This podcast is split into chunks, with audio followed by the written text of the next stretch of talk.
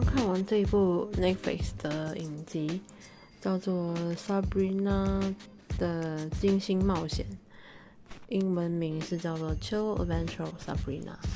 嗯，这剧集主要就是讲呃 Sabrina 这个年轻的女巫所经历的各种各样的事情，有她心路历程的部分，也有她就是讲她的挣扎，还有她所经历的各种事情。呃，很好看，但是呢，印象让我最深的是这一季，它真的讲很多关于女性，呃，要争取平等，啊，所要面对的各种难题。嗯，第一件就是 Sabrina 有一个很好的朋友叫 Dio，她是生理女性，心理男性，为了加入篮球队呢。他好像是他跟校长讲说他要加入，可是呃学校不让他加入，因为学校的篮球队是纯男性，而且根据教练讲他连运球都不会。那校长就来看啊，是不是他真的不行？这时候呢，Sabrina 就过来了，他就念了咒语，他让 Dio 就是美头必进，这是让我觉得不是很好的地方。就算他进，也是因为这个咒语吧。这也不是他真正的实力，但后来让他进入，进入之后，队员其实也没有完全认可他，甚至还羞辱他，在他换衣服的格子呢那边呢，塞了满满的卫生棉，然后甚至就要他换衣服的时候呢，全部人在看住他，都让我很不舒服。我是觉得，毕竟她是生理女性，她一定要在男性的更衣室嘛？然后他也不是靠着实力打进篮球队，这样真的好吗？这个部分，呃，虽然我我知道这一部他他想要带出的就是想要冲破这个这些这些呃限制，可是这个部分我觉得有点好像有点想的不够周到的感觉啊。OK，呃。这个部分之后呢，就还有讲到，就是呃，Sabrina 她也想说要竞选呃学校就是最优秀的年轻巫师这样子，就是可以帮大祭司做事情这样。然后他跟一个男性的巫师竞争，嗯，一开始大祭司是不同意，因为他认为只有男性才是最好的巫师。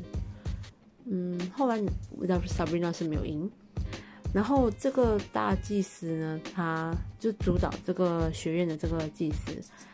到后面他个性有点越来越扭曲，不晓得是不是越来越忌惮于 Sabrina 的力量，他甚至就是改变了学校的呃大部分的教义，就是女性只能够学草药跟生育方面的巫术。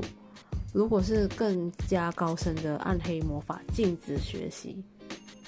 这个就相当的不平等了。然后，因为这件事情呢，然后 Sabrina 还有他的家人就想要去跟呃更高一级别的委员会去举报呃大祭司所做的这件事情，然后。Sabrina 的其中一个阿姨呢，就跟委员会的一个人在谈这个事情，就私底下谈。然后这个委员会的人呢，竟然对 Sabrina 的阿姨毛手毛脚，结果那个阿姨就把他给弄死了，就把他杀死吧，就不知道怎么样杀死，反正就是让那个委员会的人死掉了。嗯，这些都相当的，我觉得相当的现实。我们真的现实中都会遇到这些，啊，我我想作者他想呃表达的就是说，女性要面对这些社会上的问题真的很多，然后也希望说大家会看到这些问题，然后在现实生活当中，呃，就是让女性把就是视女性为怎么说啊？对待女性更加平等一些，不要有太多的偏见，然后也不要试图就是以就就欺负女性，然后想获得就利用女性来占便宜这样子。其实很多很多部分，我突然间想到，还有一个部分就是他的另外一个阿姨嫁给大祭司，然后那大祭司为了让这个阿姨臣服于他，甚至施了咒语，让她变成一个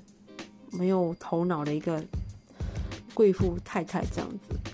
哇，就这一集想起来还蛮多的，嗯，